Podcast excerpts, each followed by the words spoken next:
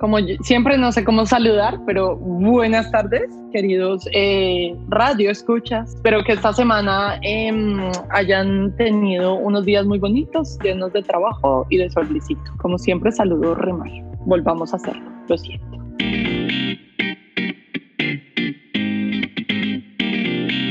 Queríamos crear el sonido de la juventud, pero ya todo se inventó.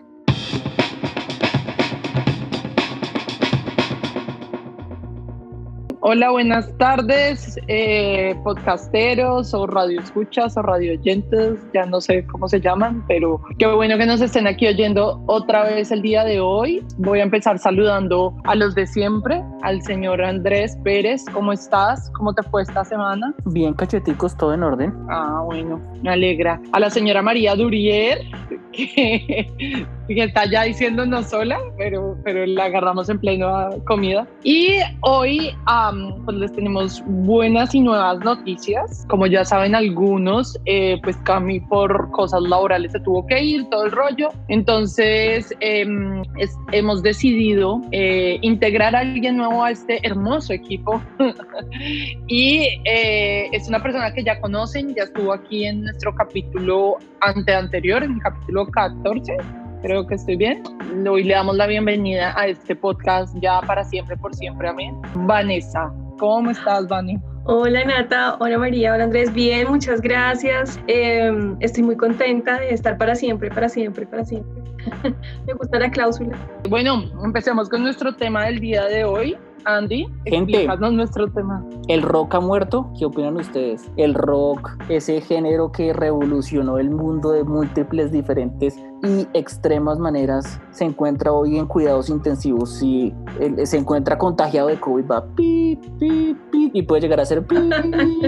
bueno, yo voy a empezar diciendo que creo que no ha muerto. Primero, pienso que eso también va de generación a generación. O sea, si ustedes preguntan en cada generación, todo el mundo dice, no, el rock ha muerto, el mejor era el de, eh, no sé, Metallica, no, el mejor era tal. Eh, y digamos que eso es una primera impresión y para todo el mundo puede serlo, solo que ahora se ha exacerbado más, siento yo, por, eh, digamos, la visibilidad de otros géneros, pero también siento que el rock sobrevive en esferas, digamos, en toques, en, o sea, digamos, en plataformas como Spotify o Deezer, uno tiene, digamos, un acceso más libre, ya no es como compra el disco en la tienda, sino que uno puede tener acceso y hay como una, una cercanía más al público, a ellos no les interesa estar en la lista Billboard como antes, o porque claro, uno mira ahorita y no sé, Ariana Grande, Drake, sé, otro tipo de artistas y pues el reggaetón también. Entonces, eh, siento que se ha visibilizado más como la pregunta si ha muerto, vivo, o sea, solo que hay que buscar, remar un poquito más. Y que ahora igual las disqueras también, obviamente les queda, o sea, les parece mucho más fácil invertir en otro género, que es, no sé, eh, con esta rapidez de ahora programar un beat, poner computadores, no sé, a grabarles en vivo, guitarra, bajo, batería y que todo salga eh, en tiempo, en costos es mucho más fácil. Eh, entonces también, pues, obviamente, en ese sentido, es lo que suena en la radio. Yo, yo, yo tampoco creo que se haya muerto, pero dejó de ser el rey. Yo creo que se ha visto eclipsado por otros géneros y eso es lo que hace pensar que ha muerto, pero pues no, obviamente todavía hay gente que es súper rock y hay todavía bandas muy rockeras, solo que en la industria como tal está siendo eclipsado por por otros géneros eh, muy fuertemente, o sea, tanto que, que, estaba leyendo, por ejemplo, unos Grammys que ni siquiera presentaron el, el eh, la categoría de, de, mejor banda de rock, sino pues la nombraron, dijeron el ganador por allá atrás, pero, pero ni siquiera la pusieron en, el espectáculo. Entonces siento que sí ha perdido como importancia pero, pero igual, igual pues morir, morir, no va a morir. Sí, yo también, o sea, yo creo que el rock no ha muerto ni morirá jamás. O sea, porque que para que se muera el rock tiene que no volverse a oír en el mundo, eh, ni siquiera las, las bandas clásicas, o sea, de aquí a que alguna persona siga oyendo, sean bandas de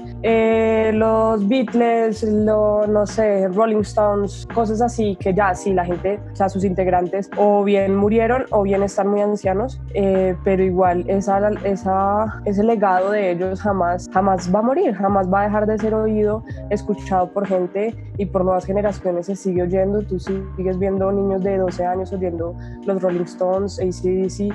Entonces yo creo que no se va a morir, sino que van a salir cosas nuevas, van a salir bandas nuevas de géneros mezclados y cosas, pero el rock en sí jamás va a morir si siempre y cuando lo sigan oyendo, así sean clásicos de clásicos. A, mí, yo soy mega fanático de los Beatles, de, a mí me encanta Queen y demás, pues yo creo, yo sí creo que tiene un argumento quienes, eh, es que eh, obviamente si, si llevamos la idea de la muerte del rock a la idea de que no vuelva a ser producido y no vuelva a ser escuchado, pues por supuesto que no, nunca va a morir, pero yo sí siento que tiene un argumento estas personas cuando dicen que un componente específico del rock era el componente de, de lo contracultura, de lo alternativo, de lo, llamémoslo así, de lo, de lo juvenil que tenía el rock. Y hoy en día, pues cada vez que tenemos este debate, eh, obviamente los, los amantes del rock siempre salimos a, a, nombrar a los clásicos, a gente que ya está muerta o está mega anciana.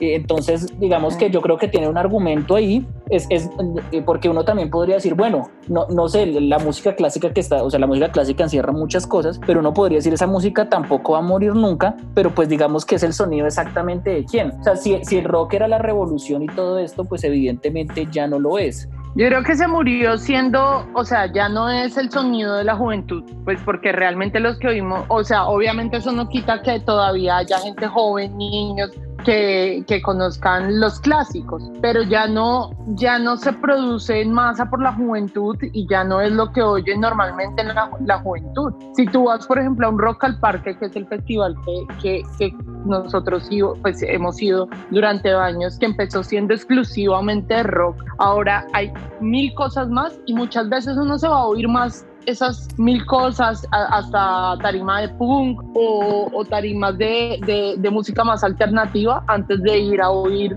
las de rock rock. Yo creo que, que entre todo el rock era el sonido del, de la revolución y la anarquía y, y, lo que no era mainstream, pero eso lo que logró fue que se volviera el, el, el, sonido del momento, el sonido del, de, de, moda, pues por decirlo así entre comillas. Eh, entonces, eso es lo que ya está pasando, no es el sonido actual, o sea, no es el sonido del momento, no es el sonido donde todo el mundo se ve representado, no es el sonido, el sonido de este momento, duélale al que le duele el que le guste, no el que sí, es el reggaetón, es el sonido urbano, es el sonido trap, es toda esa clase de, ramificaciones.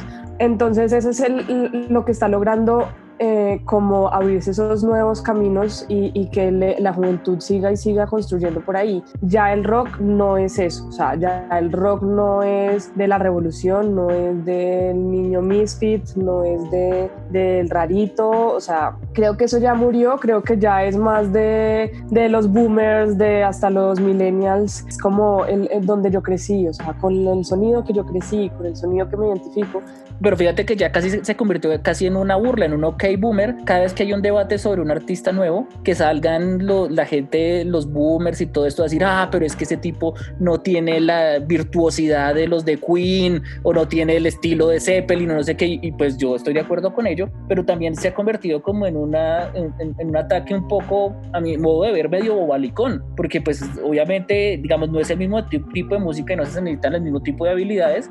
Y, y eso que hablas tú de los talentos, sí, es, es obvio que no, que no, o sea, que, que la gente más, eh, más de edad, como los boomer millennials, dicen como, pues, ¿cómo vas a comparar un, un solo de guitarra de, no sé, Slash con un pa, pura pupa de un reggaetón? Pero para cada cosa hay un talento y para cosa, cada cosa se necesita una diferente, eh, o sea, un, diferente, un, un talento diferente. Producir música no es como lo pintan en cualquier lado, que es venga usted una esto con A y B y ya se hizo una canción. Sí. Eso no es así de fácil. Así usted crea que el reggaetón se hace muy fácil porque es la misma base. No, señor, eso no es eh, soplando y haciendo botellas. Cada quien necesita tener un talento diferente esa época sí. también estaba llena de, de rockstars, que eran eh, esos que realmente vivían de la música y no les importaba si tener dinero, si no, no les importaba nada, solo vivir y vivir de la música y vivir de la música. Ahorita creo que, que la gente hace música, pero siempre termina queriendo llegar a ese punto en donde pueda volverse famoso y donde pueda comer y, y vivir gracias a la música, ¿no? Entonces ya no están esos rockstars tan...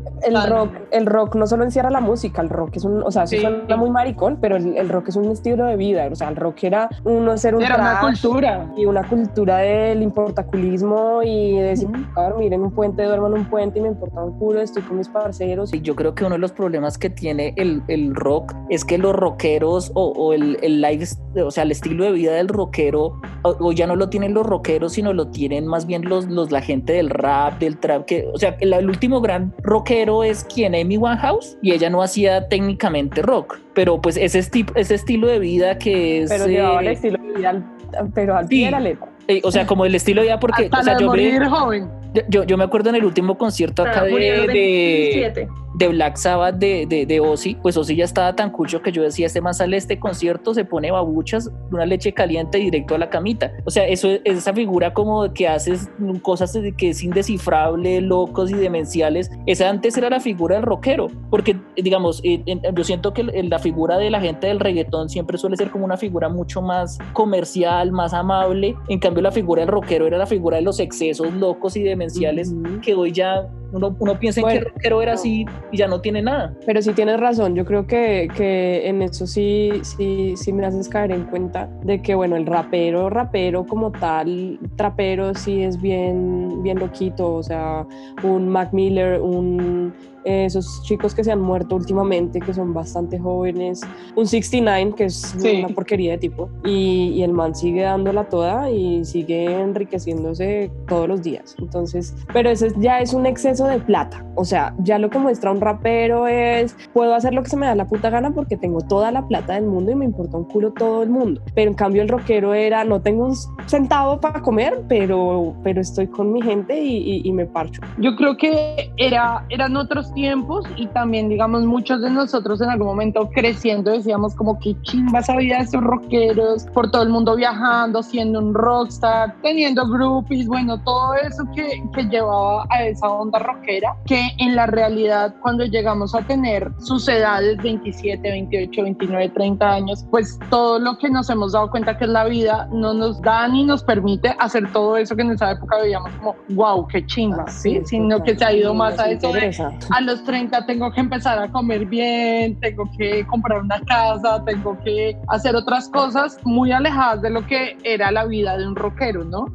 La pregunta que yo les iba a hacer, y no sé si esto pueda sonar polémico, pero es que yo creo que uno de los problemas que tienen los, las nuevas bandas de rock, o por lo menos las del rentado nacional que yo conozco, y estoy pensando, no sé, en Revolver Plateado, o Consulado Popular, o La Vil y todos esos, es que cada vez que yo los escucho, y, y, eso pues yo lo respeto mucho lo que la gente hace y eso, pero pasa, yo siento que eso yo lo escucho en otro lado. Pero es lo mismo que pasa en muchos géneros, o sea, en el reggaetón a la, a la gente que no le gusta dice esa es la misma mierda, pero con diferente olor. Eh, yo no creo, pues digamos, bueno, yo de, de bandas nacionales rockeras en este momento no, pues yo a mí me gusta mucho el rock español, tipo Fitritipaldi, sí. Marea, La Fuga. Pues a mí no me. O sea, yo porque los conozco y porque los disfruto, sé que. A mí me Pero pasa. Pero te enfocas mucho en lo nacional. ¿En lo nacional o también he escuchado eso en otro, en otro escenario? Porque yo, digamos, para hoy me puse a investigar porque no había escuchado algo nuevo y encontré un par de bandas como chéveres, eh, de una que se llama Royal, no, Pala Royal, no sé, que es de una canción súper conocida que se llama Stay, me ¿Ah? pareció chévere. Unos que cantan una canción que se llama Amsterdam, o sea, me metí literal a investigar en, en unas plataformas como qué es lo que se denomina rock ahora y que está sonando, y me pareció, digamos, eh, una de esas bandas súper chéveres, o sea, la voz hasta muy peculiar, yo hablando un poquito de lo que decía Andrés de lo de las bandas nacionales, creo que a mí me pasa también un poco. Siento que de cada, de cada una de esas bandas que tú nombraste, tienen una canción que me gusta, pero ya voy a oír la segunda, la tercera, y ya es como muy, ah, muy, muy normalito. Entonces siento que a veces la rompen con una y, y, y no sé si por, por, por, el, por la industria o algo así, que les exija de una como... Eh, eh, producir todo un CD y todo eso, como que es una canción no máximo las chimbas y hasta ahí. Es como, mm, pero, pero sí, sí siento lo mismo, lo mismo que Andrés. Pues, Venga, y, y, para ir cerrando este tema, si, si entonces el, el, el rock ya no va a ser el sonido de la juventud, ¿dónde ponen ustedes sus millones si tienen que apostar? ¿Seguirá el, el, reggaetón seguirá siendo el sonido de la juventud? Perrea por tus sueños.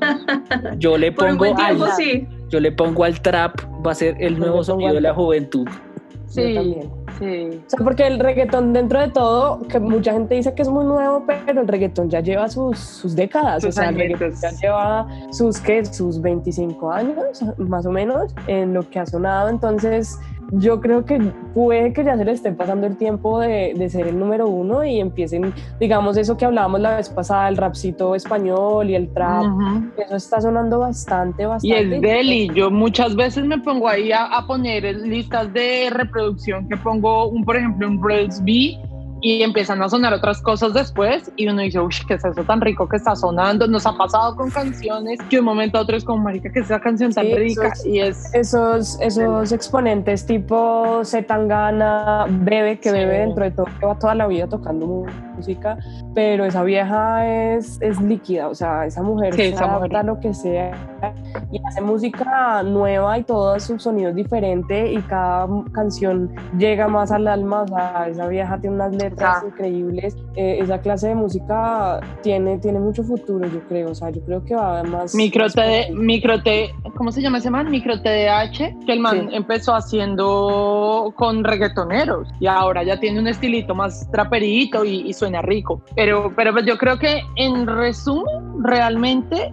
la muerte de algún género musical es causada por la misma industria, por lo que va la industria marcando. Y, siento que si en algún momento sentimos, dentro de comillas, que el rock ha muerto o algo así, es por lo mismo que la industria va marcando un camino hacia otros géneros y va dejando atrás otros, como, como en este caso el rock, o como puede pasar que en algunos años sea el reggaetón o whatever.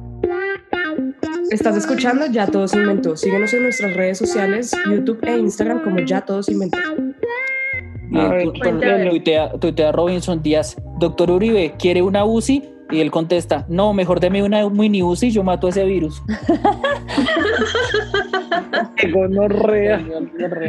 Uribe el Paraco. Y- Ah, está bueno, está bueno. Sí, está, Sí. está bueno, está bueno. Ese fue, ese Pues, que sea el dime pajarito de Andy, porque es el Sí. único que tiene pajarito. Sí, pues igual. Estás escuchando Ya Todo se inventó. Síguenos en nuestras redes sociales, YouTube e Instagram como Ya Todo se inventó. Bueno, en esta, en esta segunda parte eh, le- eh, nos pusimos de tarea a ver una película que Mari y yo les recomendamos. yo sé que no es tan buena, pero es como para un domingo relax de ver cualquier cosa que se te atraviese y entretenerte sin mucha mente. Sí, Esta película, tiene un trasfondo, o sea, una el cosa que trasfondo le pone como, uy, para allá vamos. sí, como que la película no es chévere, pero, o sea, no, no te mata, no te va a cambiar la vida, pero, pero tiene un trasfondo tipo Black Mirror que uno dice como, uff, qué gonorrea. Sí. Entonces, esta película se llama Nerf, no sé si, si, bueno, para los que se las hayan visto y para los que no, es una película donde dos personas, una joven, pues empieza a jugar un juego eh, en su celular de retos, cada vez que cumple un reto, eh, le dan dinero. Eh, hay un momento en que termina como atravesada ahí con otro man eh, haciendo el juego, pero O sea, llega un juego, punto... el juego lo- de Sí, lo que gracias. trata es, es un juego que te llega a tu celular y tú dices si quieres ser observador o si quieres ser jugador. En el momento en que escoges, digamos, ser jugador, te dice, tienes unas reglas, no puedes decirle a nadie, o sea, no puedes contarle a nadie, ni a los grandes, ni a la policía, ni a nadie,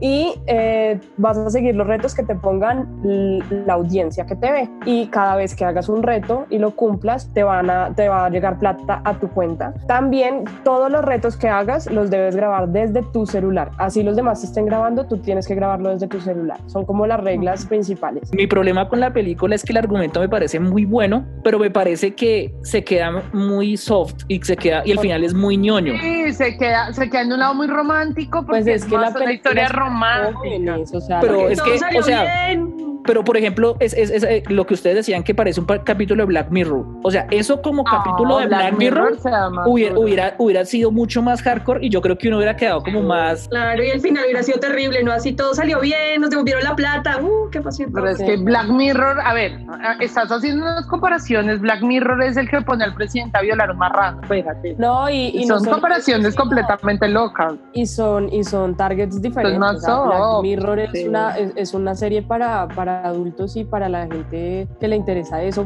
pero esta película es para jóvenes y para... Y para pues, sí, es que me pareció al final muy teenager. Es que al final Sí, es muy obvio, teenager. pero también. Y, y ahora discutamos nosotros, ¿ustedes qué serían?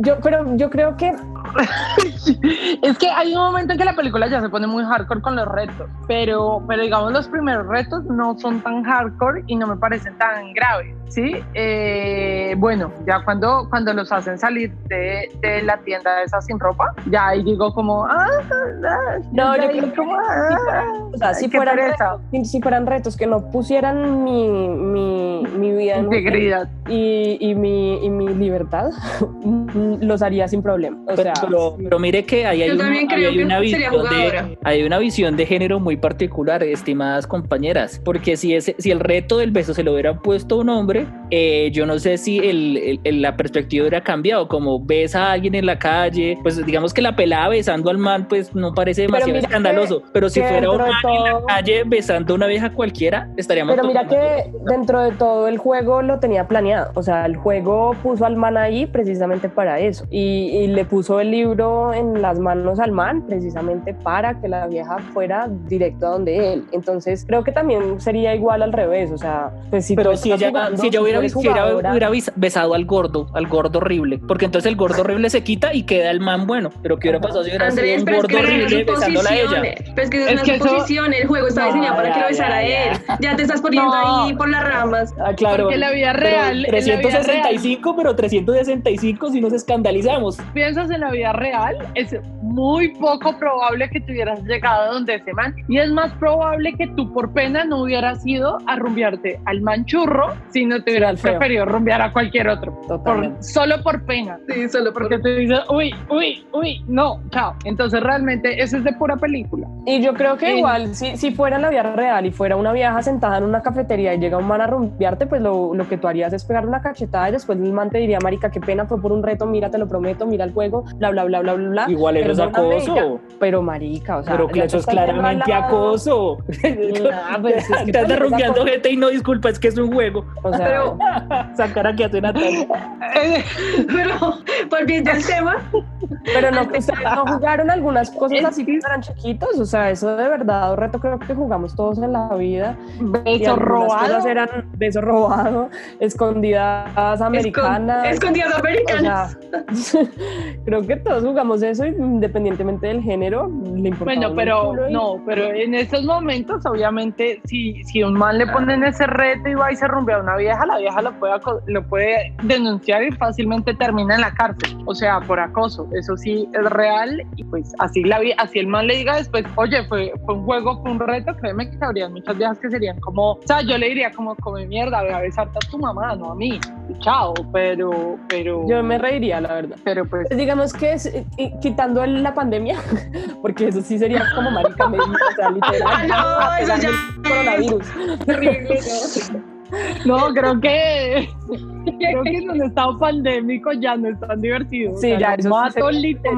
como un mato. aten- Sí, o sea, eso ya sería como... Eh, intento de homicidio. Intento de homicidio. homicidio, sí. Vol- Volviendo al tema de la pregunta Andrés de los roles, yo pienso que ambos roles tienen un límite. Yo digamos que creo que también sería en algún punto jugadora, pero pues ya uno llega a un punto donde dice, uy no, me rindo. Y pues el juego puede terminar ahí, tú, pues, tú pierdes la hay- plata que llevas, pero que, no, pero pierdo. exacto, hay que aclarar eso. no la plata. que en el momento que tú dices que pierdes, o sea, o fallas en el reto y no lo logras, o dices como marica no lo voy a hacer, tienes que volver hasta el último centavo que te dieron. O sea, te quedas como llegas, literal. Pero pues ahí es la cosa asumirlo como un juego, que uno sabe que puede perder o ganar, pero si uno lo asume porque tengo que marica. ganarme toda la plata, pues obviamente no. Pero Literal. el observador yo siento que tiene un límite. O sea, yo puedo decir, ah, bueno, yo observo, pero también hay algunos retos que ya uno dice, no, o sea, me parece, ya cuando digamos, me que- terrible la moto, la moto a 100 kilómetros me pareció... Cero, yo no lo haría ni por el hijo, o sea, ni por Yo ni viendo porque qué angustia, ¿no? Yo que tengo moto, Además- viendo eso casi me muero. No, Sí, además porque ahí la vieja con un leve tocadita de barriga lo lleva por, por, por la calle. Pero sí pasa. ¿Sí? O sea, pues no tan así, pero sí es lo que tú mueves, o sea, tú manejas más, más que con el manubrio, tú manejas es con la forma en que te mueves. Ah, no, sí, a manejar pero- es así, el, el que le enseña a uno va atrás y va, mientras que moviendo. uno ahí medio sobrevive, el de atrás ve. Entonces, eso, Gracias, señoras motociclistas. pasa. Eh, no pasa es que si te vas a estrellar y la vieja mueva el culo y ya no te vas a estrellar, o sea, eso sí, pues tenlo por seguro que te vas tu mamonazo total. Y más a, a, a 100 kilómetros por hora te vas a la verga, pero, pero, yo creo que... Digamos que la parte controversial de esto, o yo no sé si a ustedes les pareció, a mí me acordé de este, de este juego tan controversial de lo de la ballena azul, que, que es como la, misma lógica de te pongo retos y te pongo retos y eventualmente los retos te pueden matar. Pero es que eventualmente en la ballena azul el reto final era suicidar. o sea, llegar o llegar a eso, sí o sí, no había de cambio acá, sí No, pues qué chimba, no, el, el, el, reto anterior al final es ve y te cuelgas de un rascacielos de una grúa cinco segundos, María. Sí, qué bueno. O sea, pero, pero digamos que eso, eso es lo, lo, lo más fuerte de la película es que al principio uno no lo entiende y dice como, bueno, los, los, los, observadores son los que ponen los, los observadores. ah, bueno, súper tranqui. Y eso es lo, lo, lo, que, lo que demuestra la sociedad y, lo, y, en lo que vivimos. El morbo. El morbo de la gente llega hasta un punto en que dice, me importa un culo que se maten porque yo estoy pagando, o sea, yo estoy en esta aplicación para ver hasta dónde llega la gente, entonces quiero que si esa persona dice que sí, se mate. Y eso es lo que, lo que, lo que lleva a la película a tener un un, segundo nivel, o sea, donde uno dice, marica, hasta dónde llegamos los humanos y hasta dónde nos importa un culo lo que pase y dónde está la empatía de la gente. Y, y, cuando le preguntan, o sea, le preguntan al público, ¿quieren que yo mate a esta vieja? Y la gente dice que sí, o sea, ¿qué putas le pasa a uno por la cabeza de no ponerse en ese lugar y decir, marica, ¿cómo voy a yo querer a que le disparen a alguien? Pero, yo, pero eso pasa mucho, ¿no? Pero, pero es que yo estoy en, en eso, yo creo, yo muestro evidencia contraria. En, un, en, en el mismo Netflix está el documental de No te metas con los gatos. Eh, básicamente lo que trata ese documental es de un man loco que empezó a matar gente y eh, inició matando gatos y subía esos videos en internet. Y obviamente había mucha gente que los veía, pero también hubo un grupo grande de personas que se unieron para encontrarlo y le montaron una cacería a nivel global y el man pero era gato. No, era, gato. Y luego el man mató a un man. Es decir, eh, obviamente yo entiendo que, digamos, esos, esos espacios del gore siguen existiendo y hay gente, hay consumidores de gore y, esas cosas pasan. Pero también yo siento que como que eso fuera masivo y que entonces todo el mundo se uniera para, para matarlo, Pero son un, montón de culicagados con un poder gigante de una aplicación donde, donde ellos hacen lo que se les da la gana. Bueno, yo no sé si ustedes han, han oído de esta película que salió en el 2008 que se llama Untraceable o Sin Rastros, que trata un poco de eso porque es de un asesino en serie que lo que hace es, es grabar cómo asesina a la gente y entre más seguidores, o sea, más, más em, personas ven el video, más, más mata, o sea, es decir... Ah, sí, sí, o sea, el man, el man técnicamente no mata a las personas, no mata son a los espectadores los que los matan. Sí, sí, me acuerdo.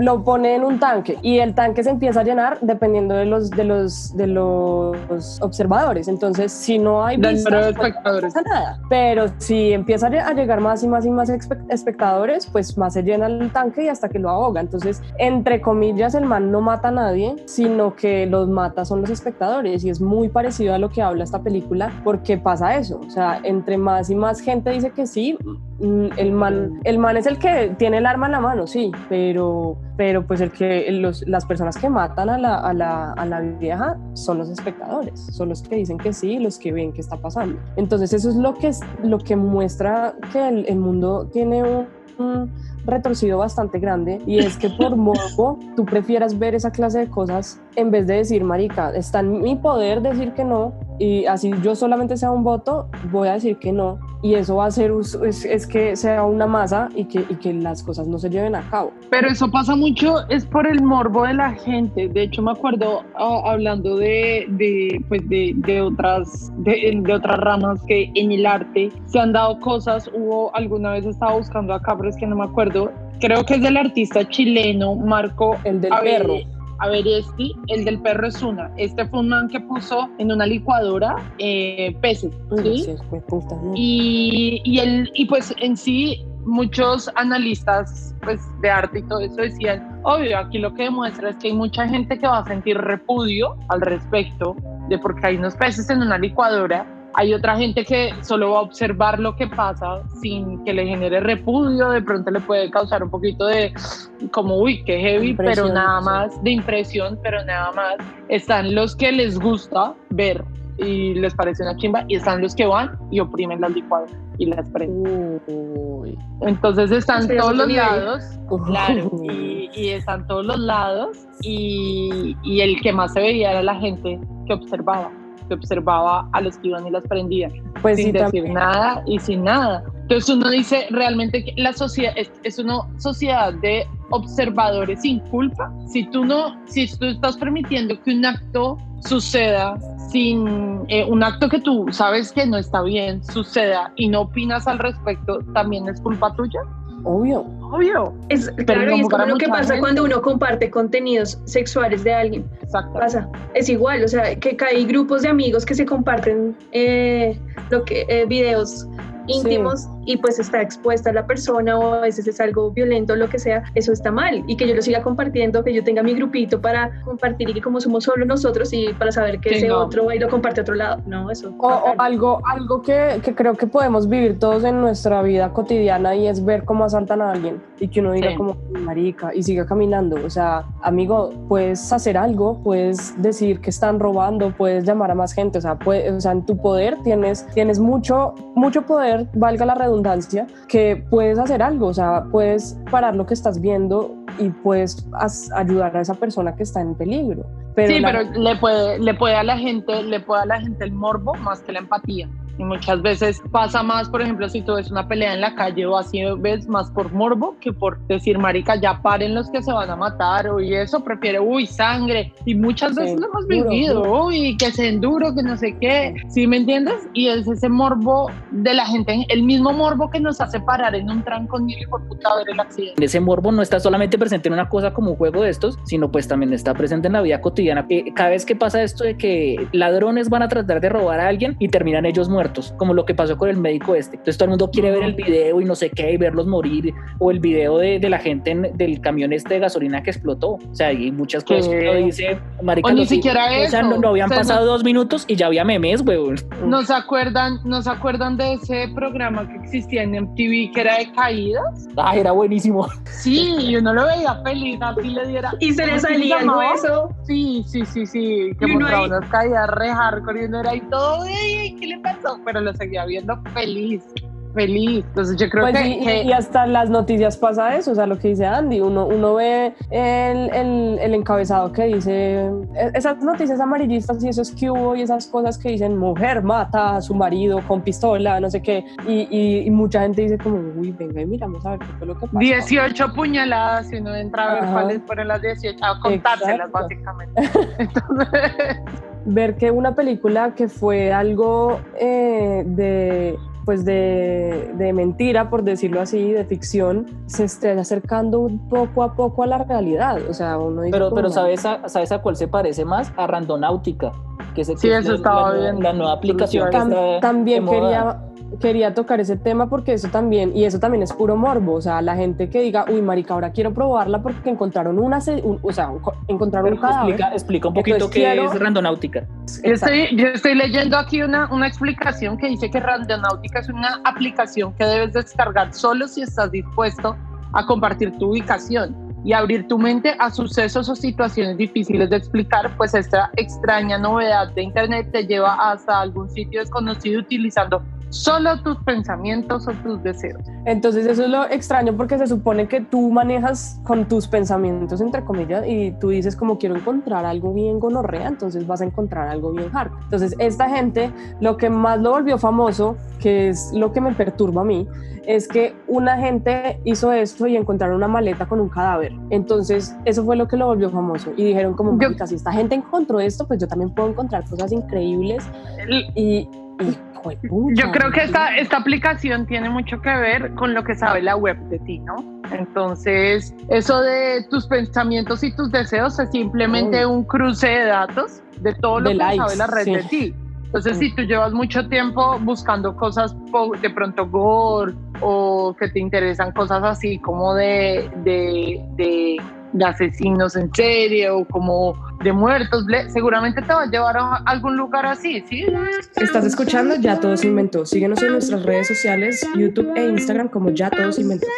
Yo, yo esta semana voy a re- hacerles una recomendación eh, para eh, de otro podcast, que no significa que no escuchen este, les voy a recomendar un podcast muy, muy interesante de la profesora Sandra Borda. Ella, ella tiene un, un, podcast que se llama eh, Buceando en el Naufragio. Es un podcast en el que hablan de política internacional, pero lo hablan de una manera muy, muy entretenida y sobre todo explicando muy bien, muy bien las cosas. Tuvieron hace poquito un, un, un uno de los podcasts explicando todo el tema de la controversia entre Donald Trump y las redes sociales, que les recomiendo mucho, y sobre las elecciones de, y sobre lo, eh, cómo se eligen los, los magistrados de la Corte Suprema en Estados Unidos. Súper interesante para que vayan y lo miren. Es de Sandra Borda con otro investigador cuyo nombre me disculpo porque se me olvida, pero es muy chévere, muy entretenido y eh, las cosas las explican como muy, muy calidosamente. Chimba. Chimba porque eso se puso candente, ¿no? Candente, como dice Andrés. Eh, se puso heavy eso de las redes sociales con Trump, sobre sí, todo claro. con TikTok. Y, y Facebook. Maya de ultimátum. Yo les voy a recomendar ya que eh, investigando un poco sobre nuestro tema del rock, encontré dos bandas que en la vida había escuchado. Son eh, sus primeros discos son como de 2014, 2015 para acá, entonces pues en teoría es reciente, una se llama Palais Royal y la canción más famosa es Stay, me gustó, y otra canción se llama Amsterdam y es, eh, en la banda se llama Nothing by Types, entonces pues ahí les dejo por si de pronto les gusta para que miren, sí, ahí para allá hay rockcito chévere que no conozcamos. Súper. Chévere. Pero, bueno, yo les quiero recomendar como por variar, me voy a ir a Netflix y es una serie que se llama The Sinner. Tiene tres temporadas, la tercera estrenó este año. Es cortica, cada temporada tiene como ocho o nueve, nueve capítulos, pero es una serie de misterio que se trata como de resolver un asesinato y, y en toda la, temporada no tienes ni idea de lo que está pasando, o sea, te enteras ya es en el último momento del último capítulo. Cada, cada temporada habla de un, o sea, tiene un diferente personaje principal, pero es bastante interesante. Estoy leyendo que es basada en una novela, entonces pues se la recomiendo muchísimo. Salió el 20 de febrero la última temporada, así que eh, pueden ir a verla en Netflix para que se diviertan un ratito. Muy chévere, uf, súper interesante. Yo ya me la vi toda y uf, buenísima. ¿Y qué vas a Yo no me la he visto, pero la veré. Sí, yo también me voy por el lado de Netflix. Eh, a, mí, a mí me encantan los superhéroes. Eh, y, y, y esta semana, bueno, la semana pasada, pero cuando ustedes oigan esto, semana antepasada, creo, se estrenó la segunda temporada de Umbrella Academy. Ay, qué lindo. Esta es una serie buenísima, es La estadounidense, está desarrollada por Steve Blackman y es basada en unos cómics que se llaman Igual. Eh, la primera temporada fue basada en, en, una entrega que se llama Apocalipsis Switch y la segunda se llama Dallas. Eh, una serie muy chévere, llena de humor negro, llena de pues mucha ciencia ficción, de superhéroes un poco antihéroes a ratos. Eh, total. una de las protagonistas es Helen Page, que en la segunda temporada... No, Amor no, no, no, no, no, no. Sí, no, sí, Amor puro, dije amor puro y profundo, no dije absolutamente nada más. Eh, muy chévere, tienen que ir a vérsela, realmente una, además siento que es como una serie diferente de superhéroes, ¿no? Como no el típico superhéroe, sino que cuenta el lado más humano de esos superhéroes A mí, y, y muy A mí chévere, me muy chévere. encanta, me encanta el papel que hace el número 5. O sea, es un peladito de 16, 15 años y te lo juro por Dios que tú lo ves como un cincuentón. O sea, el man Sí, la tiene clarísima. clarísimo. Tienen que ver esa serie porque en serio vale mucho, pena. Estás escuchando Ya Todo se inventó, entonces deja de inventar y síguenos en nuestras redes sociales. Recuerda que también nos puedes encontrar por Spotify.